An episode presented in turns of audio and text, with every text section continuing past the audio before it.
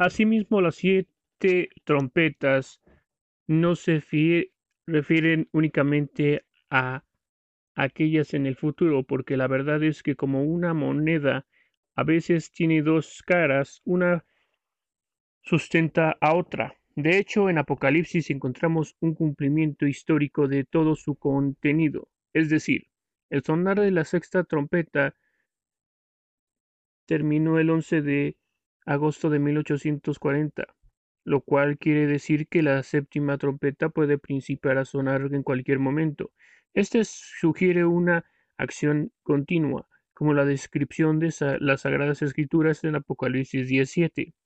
Que el amor de Dios pueda constreñir a los suyos para que esperen con anticipación la venida de Cristo, así como el Señor lo anhela. La palabra griega para esperanza, elpis, significa anticipación con gozo. Primera Tesalonicenses 4:13. Pero el mismo Señor con aclamación con voz de arcángel y con trompeta de Dios descenderá de los cielos.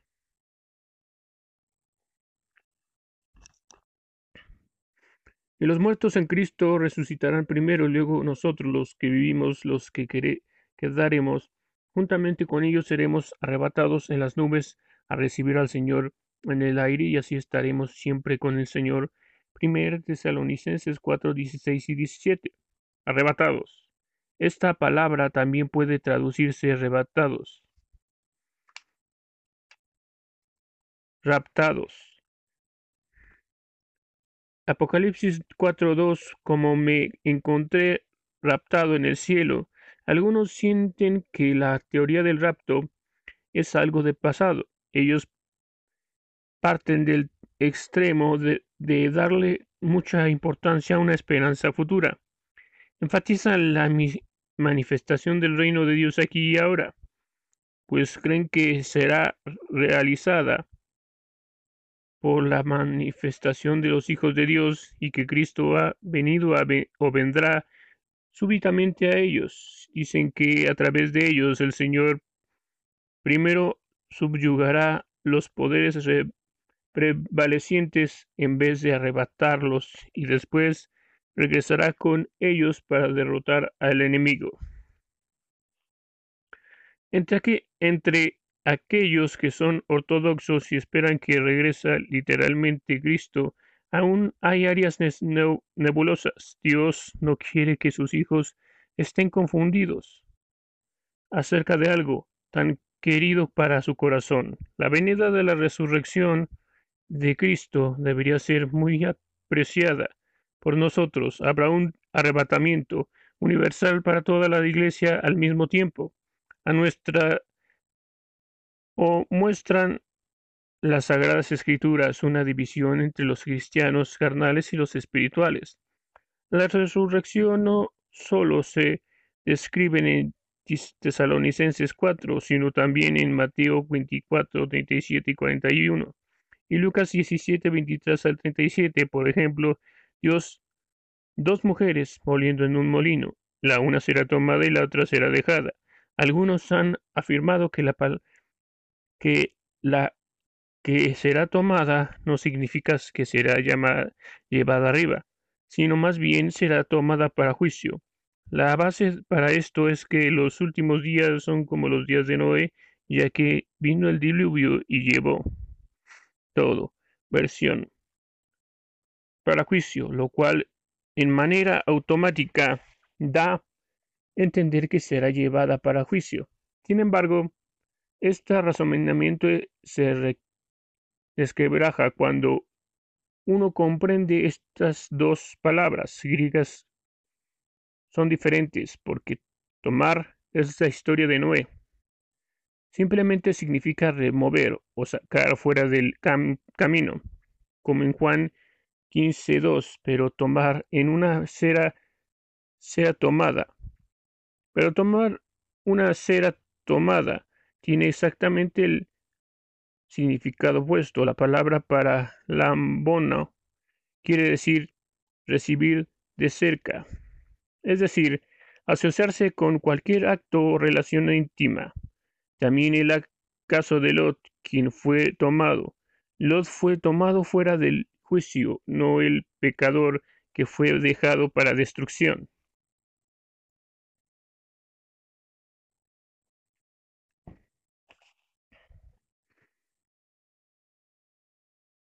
Como Cristo compara en forma particular los últimos tiempos a los días de Noé y Lot, observemos el contraste entre estos dos.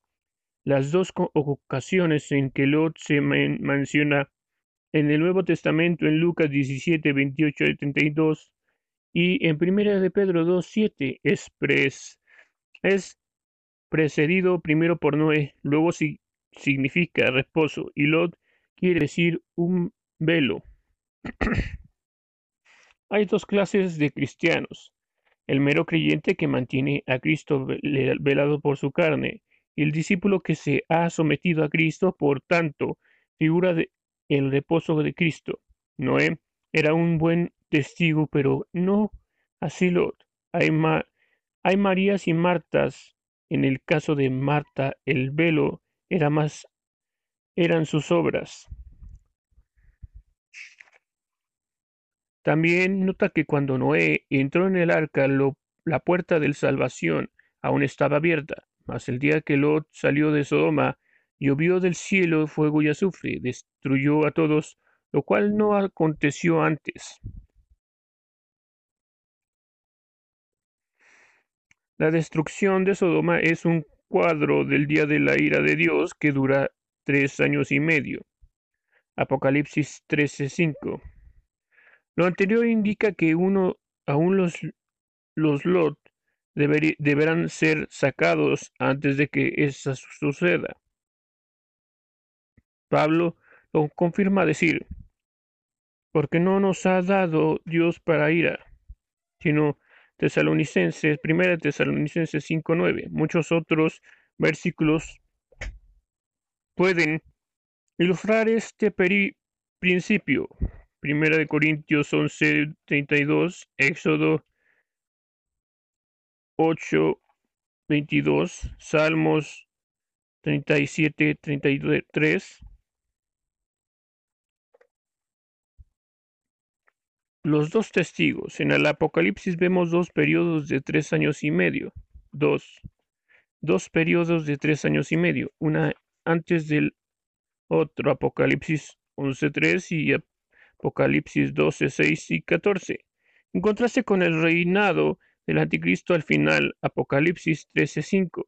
El hecho de que el periodo de los dos testigos sea primero, es evidente que ellos no, el hombre de pecado, tienen dominio sobre la tierra. Cuando el hombre de pecado venga, entonces Dios le dará poder sobre el mundo. Este periodo de siete años, aunque acortado de alguna manera, Mateo 24, 22, está en la armonía con la visión aceptada de los últimos siete años de Daniel.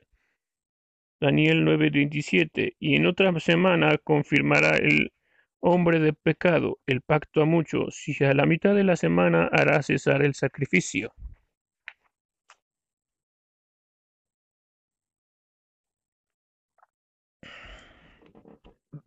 El sacrificio y las ofrendas. Pablo también se refiere a este mismo evento en primera, segunda de Tesalonicenses 2, 4. Allí el hombre de pecado se encuentra sentado en el templo de Dios como Dios, lo cual sucede a la mitad de la semana, cuando Israel se, de manera repentina se da cuenta que ha sido engañado, pues esta persona no es su Mesías. Mientras tanto, los dos testigos quienes han testificado fielmente en las calles de Jerusalén, hacen su salida en este tiempo. Apocalipsis 11:12 dice, y oyendo una grande voz del cielo que les decía, subid acá. Y subieron al cielo en una nube, que no, os que no es necesariamente una nube de lluvia, este evento sucede exactamente antes de los últimos tres años y medio del día de la ira de Dios, lo cual es el tiempo escatológico para el arrebatamiento de la iglesia. Los creyentes pueden ser vistos como una nube. Hebreos 12.1, especialmente con sus vestiduras blancas. Con el, con el mundo ha tenido un gran enojo contra los dos testigos durante la primera mitad de la semana. Uno puede asumir que la misma actitud se ha tenido contra la Iglesia. Sin embargo, detenemos aquí. Sería dejar de el cuadro completo. Es verdad que fue profetizado que Elías vendría y restauraría todas las cosas antes de la llegada del grande y terrible día del Señor, lo cual lo convierte en uno de los dos testigos. Malaquías 4:5 Es verdad que el juicio deberá comenzar primero en la casa de Dios. Primera de Pedro 4:17 La iglesia es colocada sobre la tabla de plancha de Dios durante esos días para quitarle todas las manchas y arrugas. Podría ser cierto que algunos sean las primicias de la resurrección. Las primicias de la resurrección inmediatamente algún día. Alguien diría no a la posibilidad de unas primicias de la restauración. El prejuicio puede detenerlo aún en este punto, aun cuando los fariseos tienen la letra de la palabra perfectamente cimentada. Fallaron en comprender la primera venida de Cristo, pues la confusión, pues la confundieron con su venida final. Hay versículos de que indican con énfasis habrá una fase de las primicias de la resurrección en el inicio de los últimos siete años, lo cual contestaría muchas preguntas dejadas de otra manera irresolubles. A pesar de que a los corintios solo podían dárseles leche, parte de su dieta láctea consistía en el discurso de la resurrección, donde el espíritu a gran escala explica la diferencia de grados. Primera de Corintios 15, 23 y 58. Antes de que Pablo diga, nosotros todos seremos transformados, establece. Más cada uno en su orden.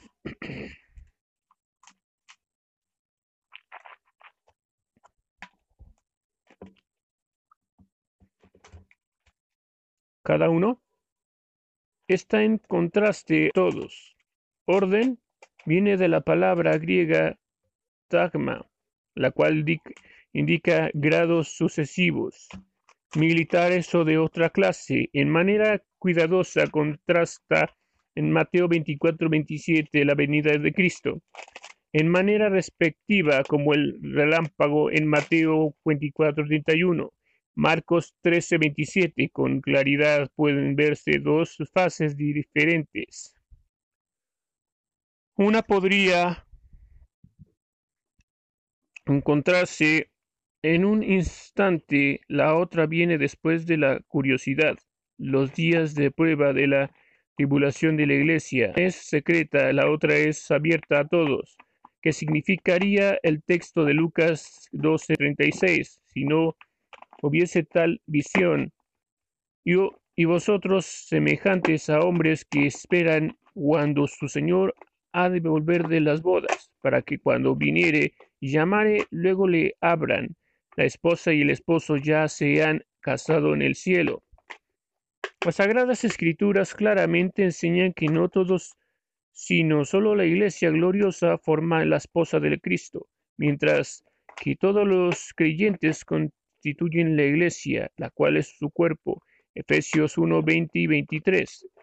Hechos 2.47. Su esposa se ha aparejado. Apocalipsis 17.7. Ella se vistió de lino fino, en forma literal. Las justicias de los santos o hechos justos. En contraste están aquellos que andarán, lo que da una excelencia terrenal. Desnudos, después de la venida de Cristo, Apocalipsis 16:15. Pablo muestra que la esposa es la iglesia gloriosa. Sin embargo, en Efesios 5:27 También enseña que el, estar en el esposo, también enseña que el estar en la esposa es condicional, porque os he despojado, prometido en matrimonio, Lucas 1.27, a un marido para presentarlos como una virgen pura a Cristo. Segunda de Corintios 11.2. Así como el apóstol les advierte de no coquetear con eh, falsas, falsos amantes. Esta es la razón del por qué la unción con cualquier grupo de, que niega el Señor de Cristo tendrá al fin efectos trágicos, a menos que Dios envíe en forma temporal a alguien como en un campo de ciega, y de ser así, este hermano rehusará comprometer la verdad con por comunión. Una definición falsa puede robarle a uno el ser identificado con el grupo de la esposa. La eternidad es muy valiosa como para que andemos ahora jugando. Antes de que Adán pecara, era un tipo de Cristo, Romanos 5:14, así como Dios formó la esposa del cuerpo dormido de Adán, de la misma manera Dios está formando la esposa de Cristo del cuerpo dormido de la Odisea.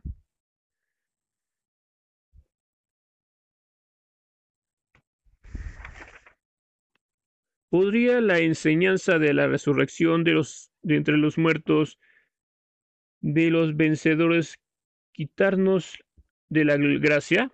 No, porque no necesita la gracia más que nunca para calificar. De lo contrario, para ser consciente de uno debería decir que todos los sí condicionados de la palabra del Señor expresan legalismo la cual casa somos nosotros, si, si es hasta el cabo retuvieses firmes la confianza y la gloria de la esperanza. Hebreos 3:6.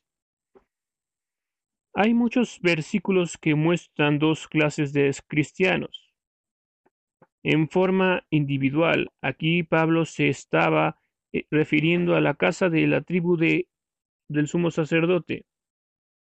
Los hebreos sabían que la tribu sacerdotal de Leví era la tribu del círculo interior, que en manera inmediata rodea el tabernáculo. Números 1.53 Aunque el sumo sacerdote ministraba todo el campamento en un sentido peculiarmente obsesivo, esta era su casa tribal. Ellos prefiguran a los creyentes que dependen solo de la gracia. Vencedores. Vencedores. En realidad, ¿qué constituye ser un vencedor? Cristo. Nuestro modelo es visto como el león de la tribu de Judá y que ha venido en forma literal para abrir el libro. Y miré, y aquí en medio del trono estaba un cordero como inmolado. Apocalipsis 5, 5 y 6. Y Juan vio el modelo del vencedor, un cordero que había sido inmolado, como un cuadro de total desamparo.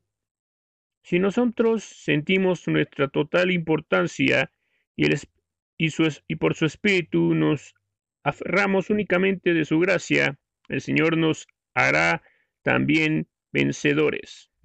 Pablo sabía que en el día de la resurrección cada creyente sería resucitado. Aparentemente él vio una fase de la resurrección, la cual era condicional, cuando dijo, si en alguna manera llegara la resurrección, sería salida de entre de los muertos y prosigo al blanco, al premio de la soberana vocación de Dios en Cristo Jesús. Filipenses 3, 11, 14. En 1 Corintios 9, 24, el apóstol vuelve a hablar del premio del, al final de la carrera, mas no lleva el premio. Corred de tal manera que lo obtengáis. Una objeción en contra de la enseñanza de los vencedores es que dividiría al cuerpo de Cristo, aunque Cristo, la cabeza, ascendió hace dos mil años, y cada día de los creyentes mueren. A pesar de ello, Dios nos ve como un solo cuerpo. Otra crítica es que esos pasajes del rapto implican uno y no dos fases. Recordemos que algunos pasajes no establecen el tiempo, sino los hechos generales. Por ejemplo, en Juan 5, 28 y 29 dice, porque vendrán ahora, cuando todos los que están en los sepulcros oirán su voz, y los que hicieron bien saldrán a resurrección de vida, mas los que hicieron mal a resurrección de condenación. Este mensaje de Daniel 12.2 podrían utilizarse para probar una resurrección general, aceptando que establecen un hecho, no un tiempo.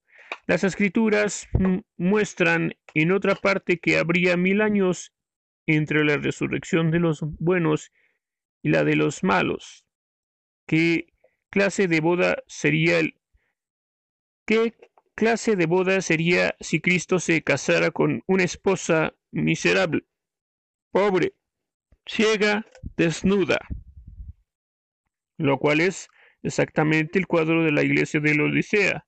Sin embargo, existe una posibilidad, y no es una doctrina, sino únicamente una posibilidad que durante los tres años y medio de preparación en el desierto, habiendo sido dejados aquí el misericordioso trato sorpresivo de Dios los despierte, donde todos los rebeldes morirán. Por lo menos cuando Israel termine, terminó el viaje en el desierto, todos los rebeldes habían muerto. Deuteronomio 4.3.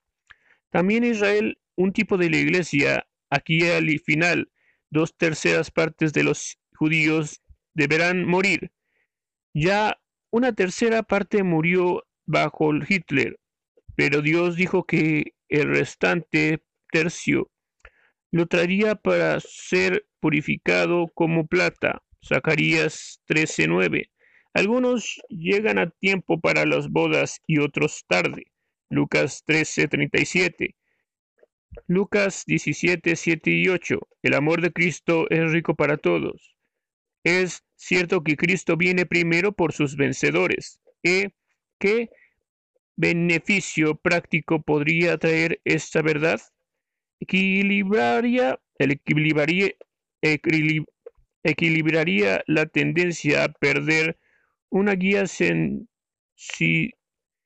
sensitividad, una guiada sensibilidad, sensitividad al espíritu y a no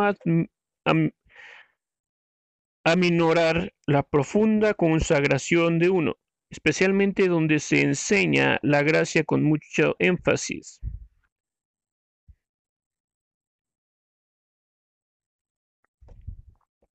Considera los siguientes pasajes en las epístolas, los cuales muestran las condiciones adheridas a, a la resurrección de las primicias o de la esposa. Lee con atención Romanos 8:11. Y si el espíritu de aquel que levantó de los muertos a Jesús mora en vosotros, el que levantó a Cristo Jesús de los muertos, vivificará también vuestros cuerpos mortales por su espíritu que mora en vosotros. Pablo dice que si el espíritu compara 1 Corintios 15, 23 y Gálatas 5:24, el Señor viene por los que son de Cristo, y los que son de Cristo han crucificado la carne. Pablo describe a los filipenses como si sin ofensa, literalmente en preparación para el día de Cristo. Filipenses 1.10.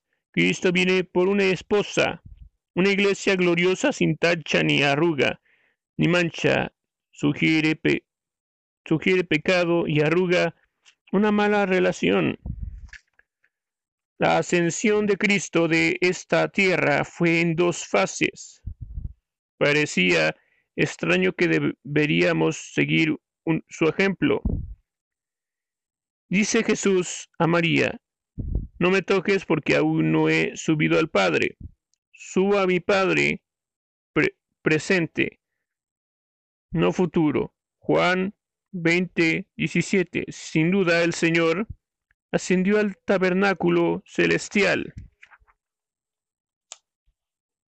Porque poco tiempo después permitió a sus discípulos que lo tocaran. Mateo 28, 29. Mateo 28, 9. Lo siguiente, le siguieron también al, al salir de las tumbas los santos del Antiguo Testamento que obtuvieron una mejor resurrección. Mateo 27, 52 al 53. Hebreos 11, 35. No hay duda que estos santos se fueron con Cristo en su primera ascensión. La segunda ascensión fue cuando él vio una nube. Hechos 1, Hechos 1, 9. Dos fiestas del Antiguo Testamento enfocan estas dos ascensiones, la fiesta de las gavillas de, los, de las primicias, Levítico 23.10, y el día de la expiación, Hebreos 9.24. Exhortaciones a la iglesia. Primera Tesalonicenses puede llamarse el patrón del vestido de las bodas de la esposa, después de que Pablo les enseña de la resurrección de entre los muertos y les asegura que todos ellos están aptos para su venida. Así, aún así, les exhorta a que no duerman, porque los que duermen de noche duermen, y los que son borrachos de noche están borrachos. Primera Tesalonicenses 5:7. Más tarde, cuando ellos habían tenido una estática espiritual, el apóstol se refiere a en aquel día, por lo cual asimismo oramos siempre por vosotros, que nuestro Dios os tenga por dignos en forma literal, que crea con derecho de vocación. Segunda Tesalonicenses 1, 11. También en Segunda de Tesalonicenses 2.13, Pablo dice, mas vosotros debemos dar siempre gracias a Dios por vosotros, hermanos amados del Señor, que de, que de Dios os haya escogido desde el principio para salud por la santificación del Espíritu y fe de la verdad. Santiago nos trata como primicias potenciales Santiago 1.18, y nos amonesta en vista de la venida de Cristo. Hermanos, no os quejéis unos con otros, porque no seáis condenados. Cristo, Pedro, sugieren que la experiencia de la transfiguración en un cuadro vivo de las venidas del Señor, Mateo 16, 28, Mateo 17, 1 y 2. Primera de, segunda de Pedro 1, 16 al 18. En la transfiguración Cristo tomó a unos y dejó a otros.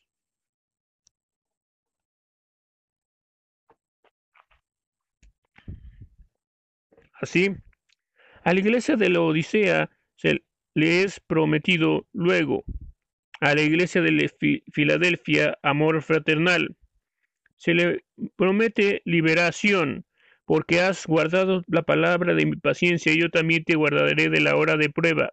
Apocalipsis 3:10. Los cuatro evangelios están llenos de tales exhortaciones. Lucas 21:36 dice, velad pues, orad en todo tiempo, que seáis tenidos dignos de evitar todas estas cosas que han de venir y de estar en pie delante del Hijo del Hombre. Evitar en la versión se utiliza en escapar. Significa es en este pasaje escapar fuego de algo, escapar fuera de algo, no a través de algo. Vemos como rey montado sobre un asno, Zacarías 9:9, sus discípulos y los niños le seguían. Una vista honesta a la segunda venida de Cristo mostrará tres fuegos de versículos completamente diferentes unos de otros que requieren su cumplimiento peculiar cada uno. Aunque las tres fases de su primera venida son paralelas, estos tres juegos de versículos muestran la venida de Cristo como uno, en la, un ladrón o como un relámpago. Mateo 24, 27 al 43.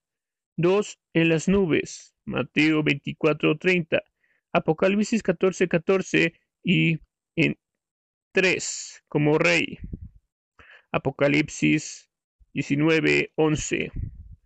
Cristo para deshacimiento del pecado se presentó en la cruz para darnos justificación. En el trono Cristo está para presentarse ahora por nosotros en la presencia de Dios para darnos santificación diaria. En el aire Cristo nos salvará de la presencia del pecado en la glorificación y la segunda vez sin pecado será visto de los hombres que le, que le esperan para salud. Hebreos 9, 24, 26 y 20.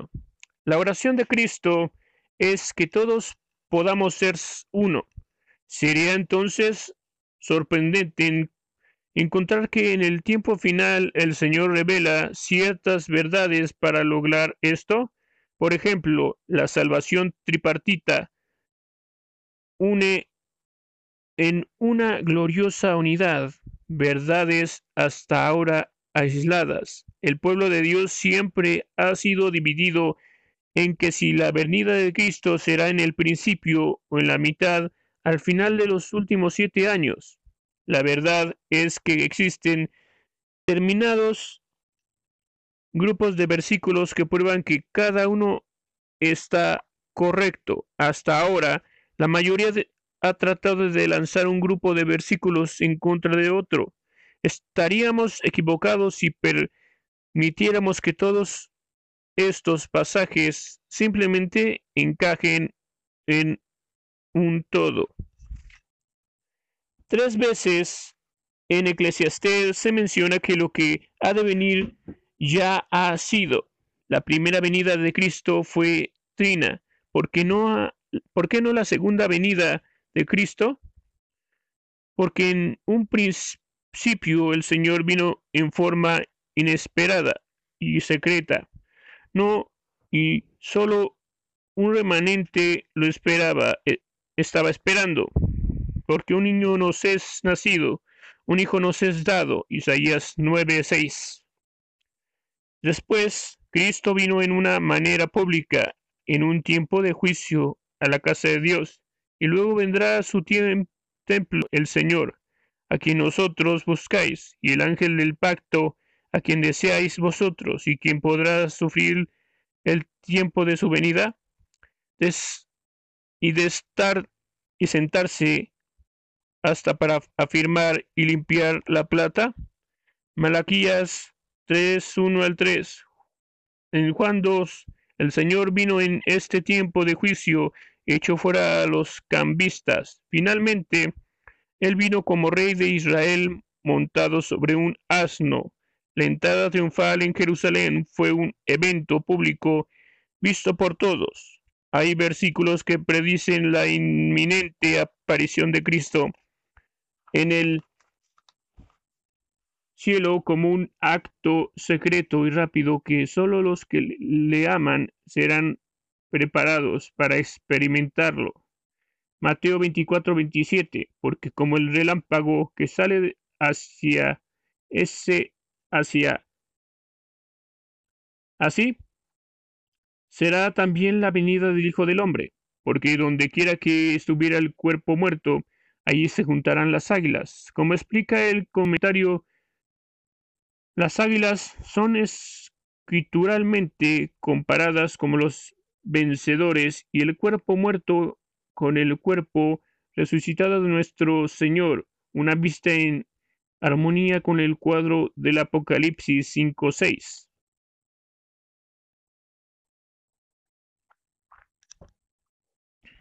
También hay versículos relativos al, al arrebato como un evento abierto, donde Cristo está visto por todos. Mateo 24, 27. Habla de un tiempo de tribulación venidero, no necesariamente los últimos tres años, sino hay un fenómeno cataclísmico. La venida de Cristo es pública y los santos son arrebatados como con una cosecha general desde el general después de las primicias. Véase Mateo 24:30. Lo cual ocurre en el tiempo del juicio de la casa del Señor, fielmente en vez de un rey sentado sobre un asno para entrar a Jerusalén. He aquí vendrá con Cristo en su caballo blanco con sus ejércitos que le seguirán desde el cielo al final de toda la tribulación. Apocalipsis 19:11. Cierto. Lo importante no es el tiempo de su venida, sino las personas que vendrá. Su misma presencia, así que si uno lo mira de una manera y otro lo ve de otra, no debe afectar nuestra comunión en relación con la persona de que vendrá, Cristo en persona. Cristo es profeta, sacerdote y rey. Moisés muestra que como profeta sería el ministerio del Mesías al venir a su pueblo. Daniel 18, 18. Ese ministerio duró tres años y medio.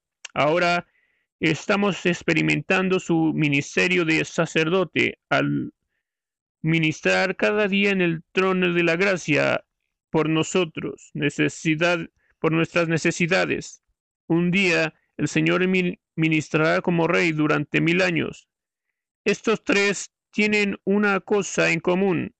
Es como cada uno de estos tres ministerios termina en una resurrección, como si la si la resurrección significa el sello final y la prueba de su ministerio, observa el primer y el tercer ministerio en nuestra iglesia actual y el fin, el tiempo del fin.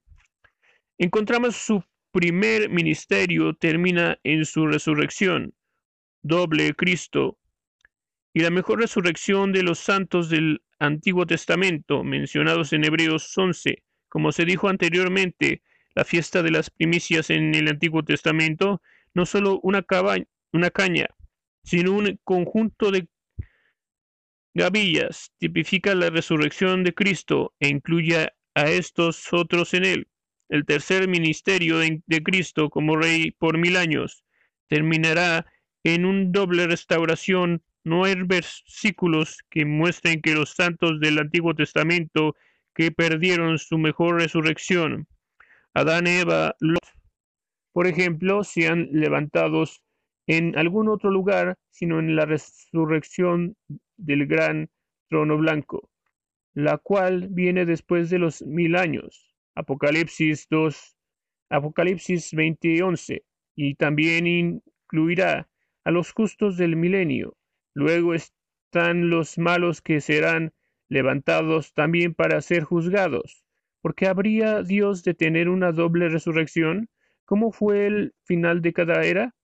Porque es el testimonio divino de su ministerio, puesto que el testimonio de dos e, es verdadero. Juan 8:17, cuando Pablo habla de obtener la resurrección de entre los muertos en Filipenses 3, en contraste con la resurrección general, habla como un buen alumno en la escuela porque al, aunque él parezca estar en la lista de, honor, Dios siempre ha tenido su lista de honor. Aún así, El buen estudiante nunca asume esto hasta que el grado le ha sido finalmente dado. Prosigo al blanco.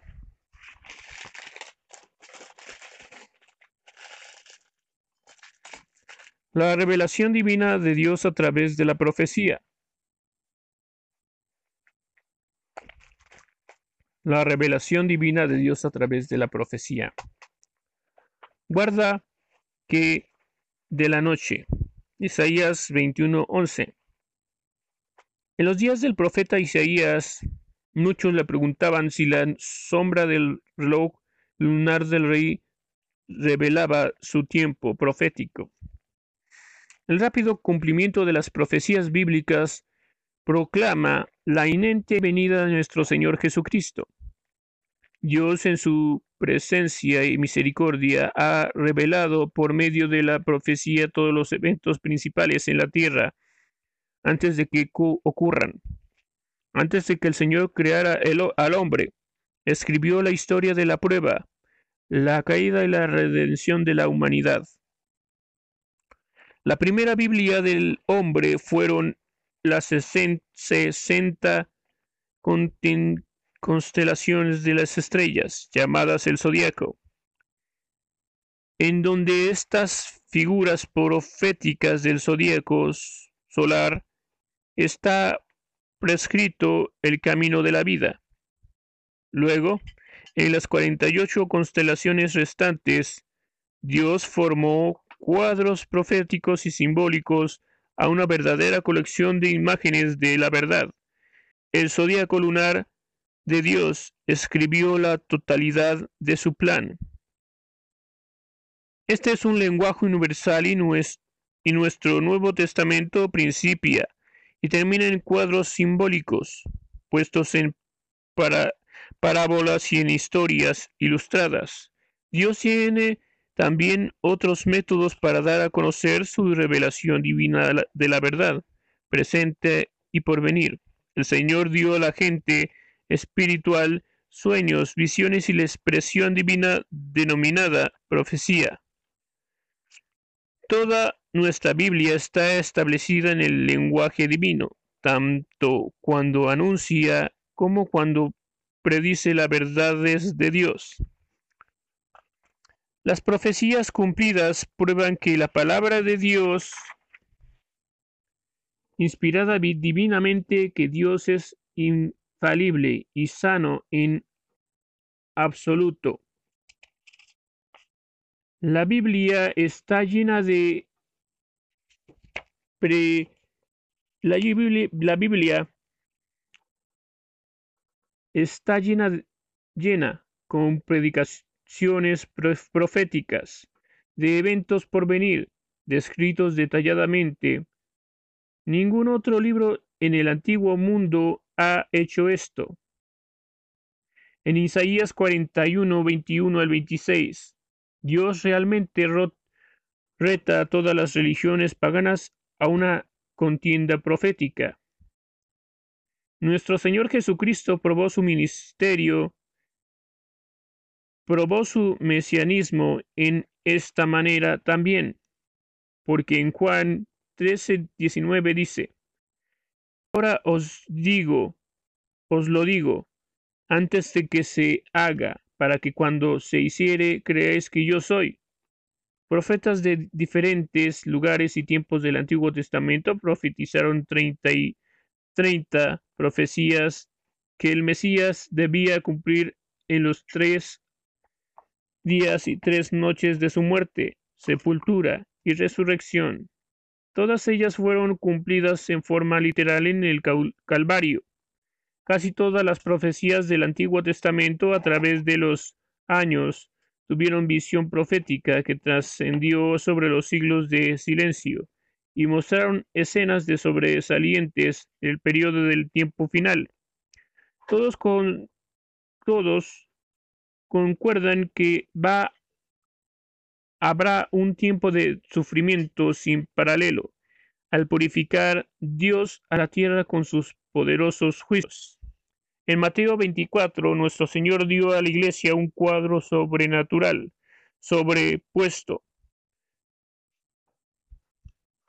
compuesto de 21 cuadros proféticos de este periodo del día del fin, en el, en el que nos encontramos, los cuales serían las señales de su venida. Así, los profetas del Antiguo y del Nuevo Testamento realmente escribieron los encabezados de nuestros periódicos actuales. Vemos que estas cosas se están cumpliendo.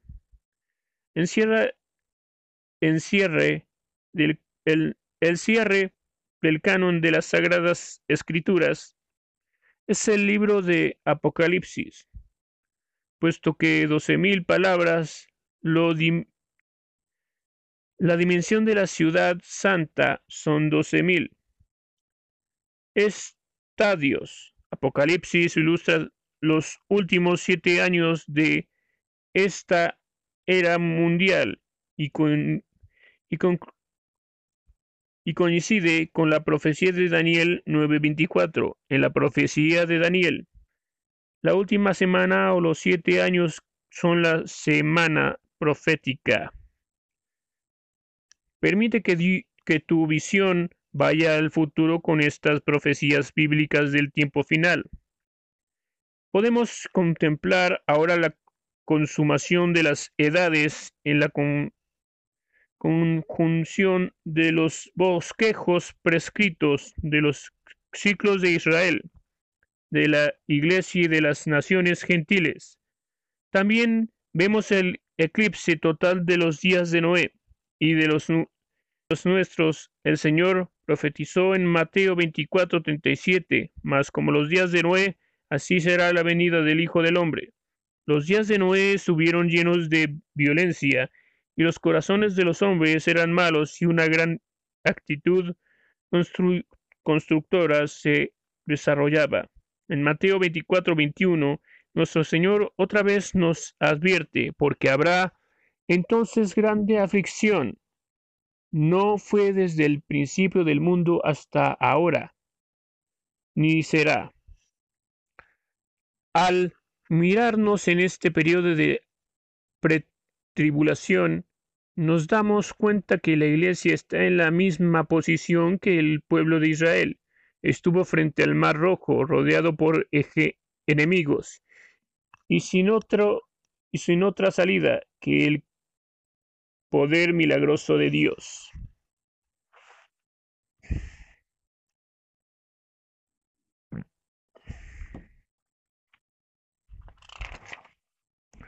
Ahora la iglesia se encuentra frente a la gran tribulación, rodeada, de, rodeada por sus enemigos, sin salida, hasta que el Señor venga a liberarnos. En verdad, este es el tiempo del juicio en la tierra, pero otra, pero esta vez la tierra será purificada con el juicio de Dios, juicio de fuego.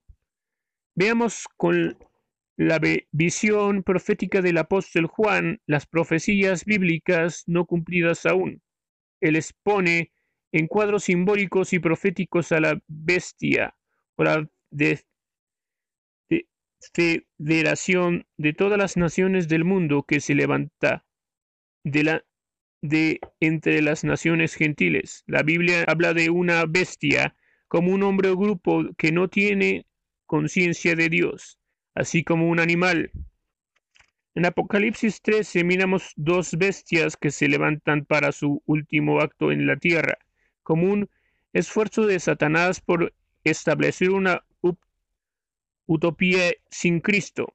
La primera bestia está encarnada en una federación mundial de naciones que surge del mar. La segunda bestia es en semejanza o imagen de la primera es una federación de las principales regiones en una iglesia mundial.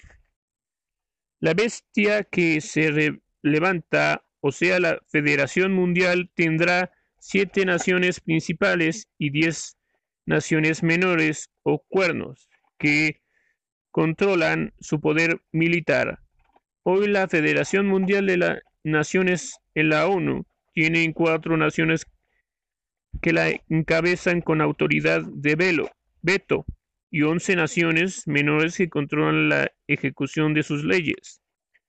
Probablemente veremos un desarme a escala mundial como lo vio el profeta Isaías, y, volverán sus espaldas en rejas de arado y sus lanzas en hoces. Isaías 12, 12 Isaías 2, 4.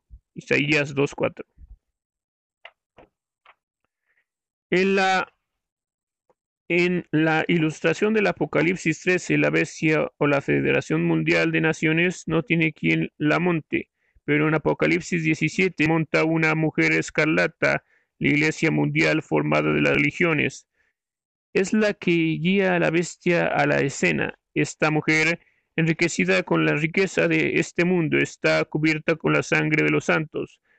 Al igual que la Iglesia al igual que la Iglesia Católica, al igual que la bestia que monta. La Iglesia Mundial trata de unificar a todas las religiones, hace una apelación patriótica y al ver que muchos rehusan afiliarse, usa su influencia para hacer que la Federación Mundial de Naciones formule leyes que fuercen a todos a entrar en este único sistema eclesiástico. En Apocalipsis 13:7 leemos y le fue dado hacer guerra contra los santos y vencerlos. Por tanto, habrá santos en la tierra en, ese entonces, como se, como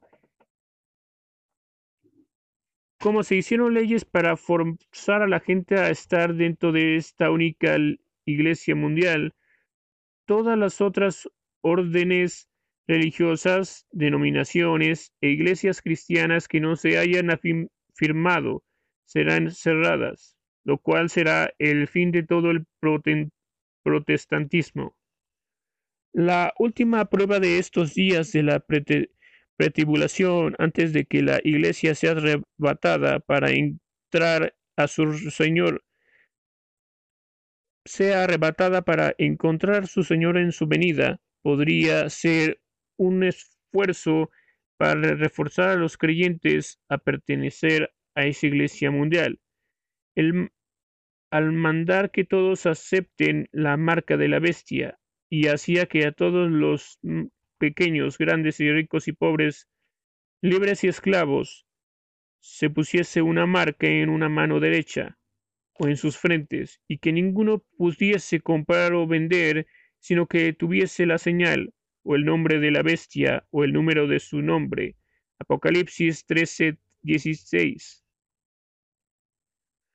Otro versículo dice, si alguno adora a la bestia y a su imagen, y toma de la señal en su frente o en su mano, éste también beberá del vino de la ira de Dios, el cual está echado puro en la cáliz de su ira.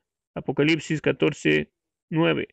A medida que la visión continúa, Armagedón entra en escena y cae la cortina sobre la civilización embrión del no, en embrión del hombre para quitar el pecado de la tierra mediante la eliminación del pecador.